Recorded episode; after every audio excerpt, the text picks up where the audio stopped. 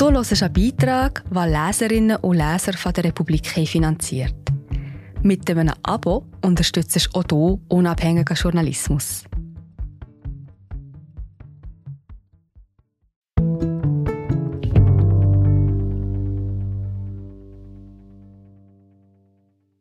Der Pharmakonzern plant einen dritten Wolkenkratzer in Basel. Gegenwehr gibt es. Aber niemand ist dem Himmel in der Stadt näher als die Roche. Im Schatten der Roche von Angelika Hardecker. Gelesen von Jonas Rüegg. In Roland Hoffmanns Garten gedeiht hauptsächlich das Moos. Moos in hellem Grün, Moos in dunklem Grün. Das Moos hat im Grunde übernommen, was früher wohl ein Rasen war. Moos gedeiht im Schatten. Anders als Rosen, die brauchen Sonne. Und eigentlich wohnt Roland Hoffmann am Rosengartenweg. In der Nummer 10, einem kleinen Stadthaus mit schönem Parkett und einer simplen Struktur. Mit großen Fenstern hin zum Garten. Hoffmann hat sie nach dem Einzug extra noch vergrößern lassen. Das Haus wurde gebaut in den 1930er Jahren, hinein in eine ehemalige Gartenanlage, verrät das Schild, das in die Straße führt. Aber das war lange bevor die Roche ihren Schatten auf die Straße warf. Der Pharmakonzern sitzt eine Querstraße weiter, beziehungsweise er thront. Zwei Wolkenkratzer zog die Roche über die vergangenen Jahre hoch, es sind die höchsten Gebäude der Schweiz. Vor Hoffmanns Garten ließ die Roche vier mächtige Forschungsgebäude setzen, eins hinter das andere, jedes noch etwas höher, wie eine Treppe, die zu einem der Türme führt.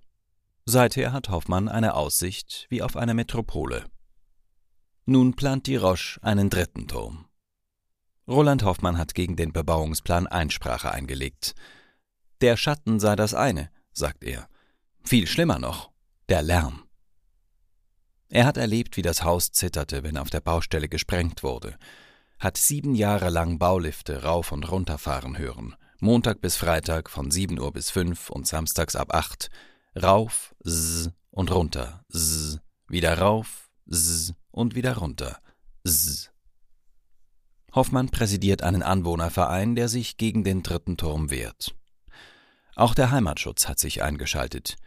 Denn wo der dritte Turm geplant ist, liegen heute historische Büro- und Fabrikgebäude der Roche, darunter eine Ikone der Architekturgeschichte, kritisiert der Heimatschutz. Er will die Bauwerke am Ort erhalten. Es ist ein hoffnungsloses Unterfangen. Denn die Roche, das ist ein Weltkonzern. Das sind Wolkenkratzer von Herzog und de Meuron, Architektur von Weltstars aus Basel, wie die NZZ schreibt. Die Roche, das sind 10.000 Arbeitsplätze, Steuermillionen, Erbmilliarden. Das ist die wirtschaftliche Nährmutter von Basel, sagt der Präsident des Basler Heimatschutzes. Das ist, schrieb die Weltwoche, wo Gott hockt in dieser Stadt. Ohne die Roche, was bliebe da von Basel übrig? Roland Hoffmann kam aus der Welt nach Basel. Er war auf Asienreise. Es waren die 70er und die Hippies, und als Hoffmann langsam an die Rückreise denken musste und einen Job, gab er in Kabul zwei Briefe auf. Einen in die Heimat Bern und einen nach Basel. In Basel lebt Hoffmann nun in globaleren Verhältnissen, als ihm lieb ist. Doch bei allem Kleingeist, der ihm vorgeworfen wird, er hat den Blick auf die Welt behalten. Einmal, erzählt Hoffmann, habe er Besuch aus Bangkok gehabt. Da haben wir das diskutiert, die Türme und die Aussicht, und einer sagte, das liegt doch weit weg. Wenn er in Bangkok aus dem Fenster schaue, komme schon nach zwei Metern eine Mauer. Es ist immer eine Frage der Relation, sagt Hoffmann. Er ist ein aufrichtiger Mensch, so sitzt er schon am Tisch. Seit 40 Jahren praktiziert Hoffmann Tai Chi, was ursprünglich eine Kampfkunst sei. Und als wäre das ein Stichwort, erhebt er sich vom Stuhl und macht langsame, fließende Bewegungen in die Luft. Wenn ich zum Beispiel diese Bewegung mache, eine Abwehrbewegung, kommentiert er, dann packe ich hier, wenn da eine Faust kommt, das Handgelenk, drehe es um, blockiere den Ellbogen und dann ziehe ich. Und wenn der Gegner der Bewegung nicht folgt, bricht er sich den Arm. Hoffmann lacht. Er praktiziert Tai Chi sanft, nicht hart, ohne reellen Gegner, höchstens mit einer Vorstellung davon, wie mit einem Schatten. Und so kämpft Hoffmann auch gegen die Roche, gelassen und entspannt. Gegen einen Konzern, der zwar vor seinem Fenster steht, aber ihm nicht wirklich gegenüber. Er wirft bloß seinen Schatten, und nicht nur jenen auf Hoffmanns Garten. Als die Roche vor sieben Jahren den zweiten Turm und die vier Forschungsgebäude plante, warb Hoffmann Mitglieder an für seinen Verein. Manche Mitglieder, erzählt er, hätten den Verein. Wir sind gerade wieder da. Hallo, ich bin Marie José, Wissenschaftsjournalistin bei der Republik. Und ich tue dich hier kurz stören. Mir gefällt bei der Republik, dass sie vertiefen. Es sind mehrheitlich Geschichten, die auf Hintergrund eingehen. Für das Lesen oder Hören, beim Joggen, beim Kochen oder wie man noch einen langen Tag vor dem Computer einfach möchte die Augen zutun. Wir sind werbefrei und nur von unseren Leserinnen und Lesern finanziert. Unter republik.ch slash hallo kannst du auch hier ein Abo lösen. So, und das war es auch schon mit der Störung.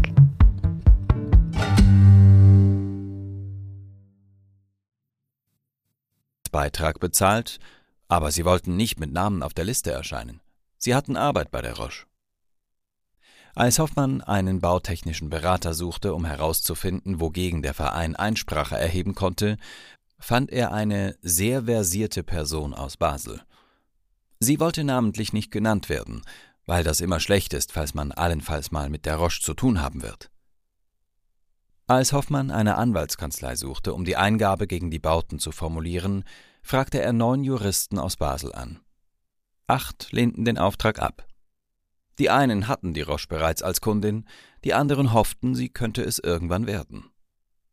Roland Hoffmann lebt im Schatten der Roche, aber er weiß auch, hier lebt die ganze Stadt.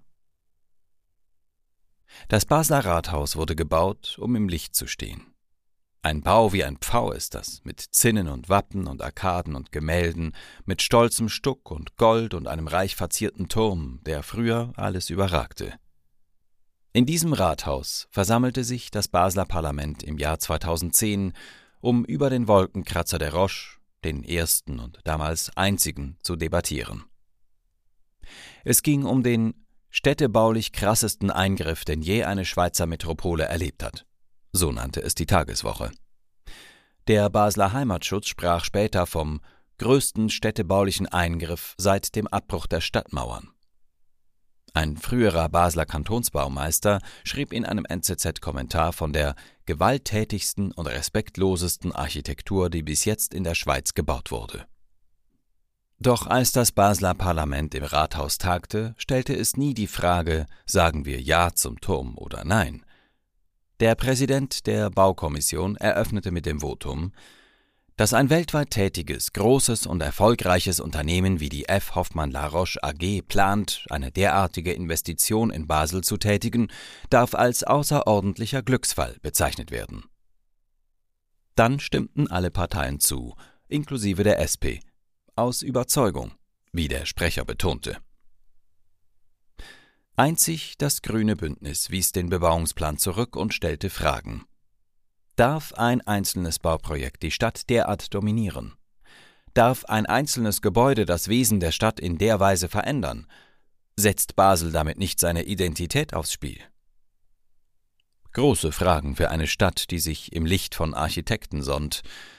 Fragen, die sie hätte debattieren können. Aber das Parlament ging auf die Fragen nie ein.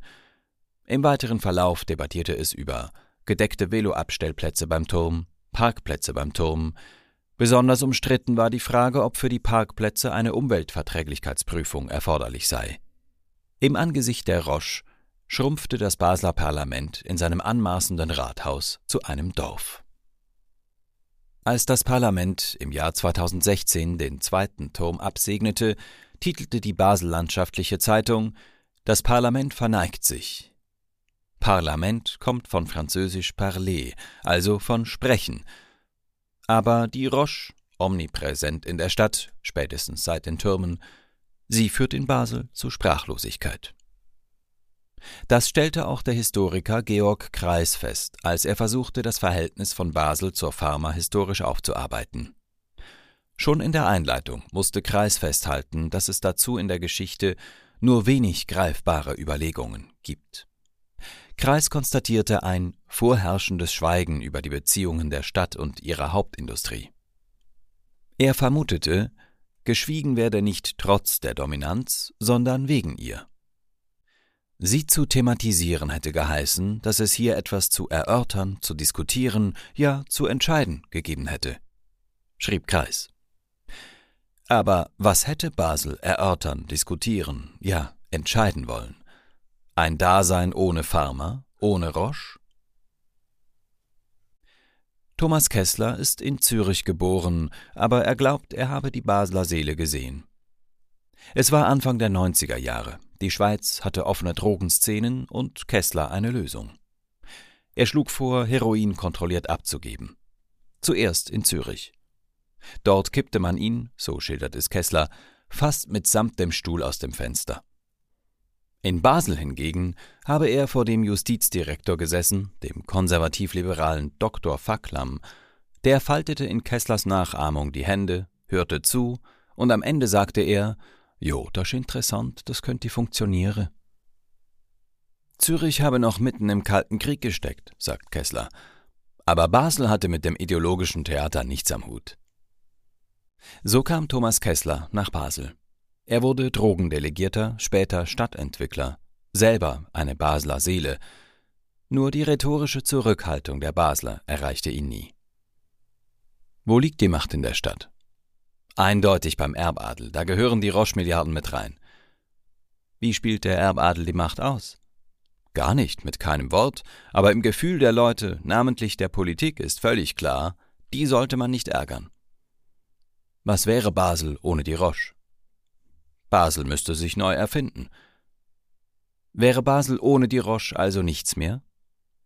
Basel müsste schauen, was macht Novartis, was macht der Rest vom Cluster. Was bedeutet diese Abhängigkeit? Ein Klumpenvorteil, der auch mal zum Klumpenrisiko werden könnte. Klar. Was bedeutet es für die Basler Identität? Basel und die Roche, das nimmt man nur zusammen wahr, sagt Kessler. Die Roche ist Teil der Geschichte, von der Roche kommt das Geld. Am Ende landet Kessler immer beim Geld.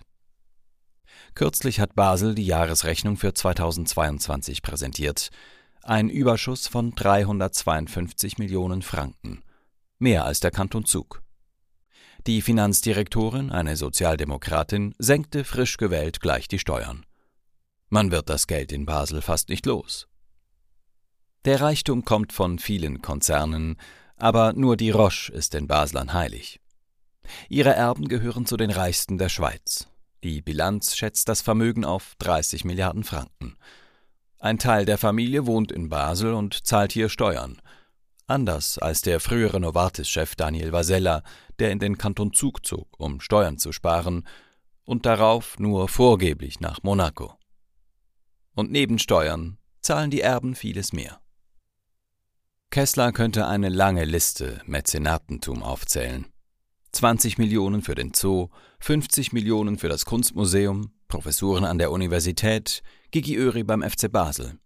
Das Schaulager für zeitgenössische Kunst, die Musikakademie, der Jazz-Campus, der, ja, auch das gibt es in Basel, Wohnungen finanziert für junge Musiker mit extra schalldichten Wänden, damit sie morgens um vier Trompete üben können.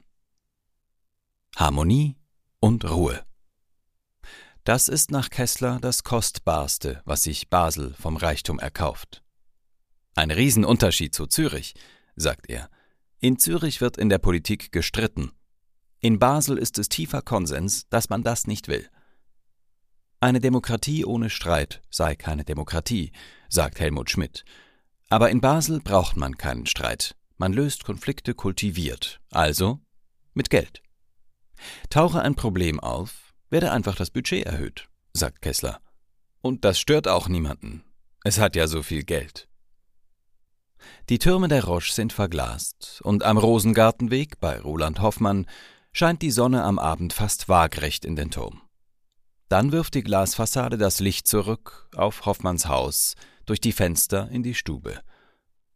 Da haben wir am Abend ganz hell, sagt er. Bis weit herein reiche das Licht.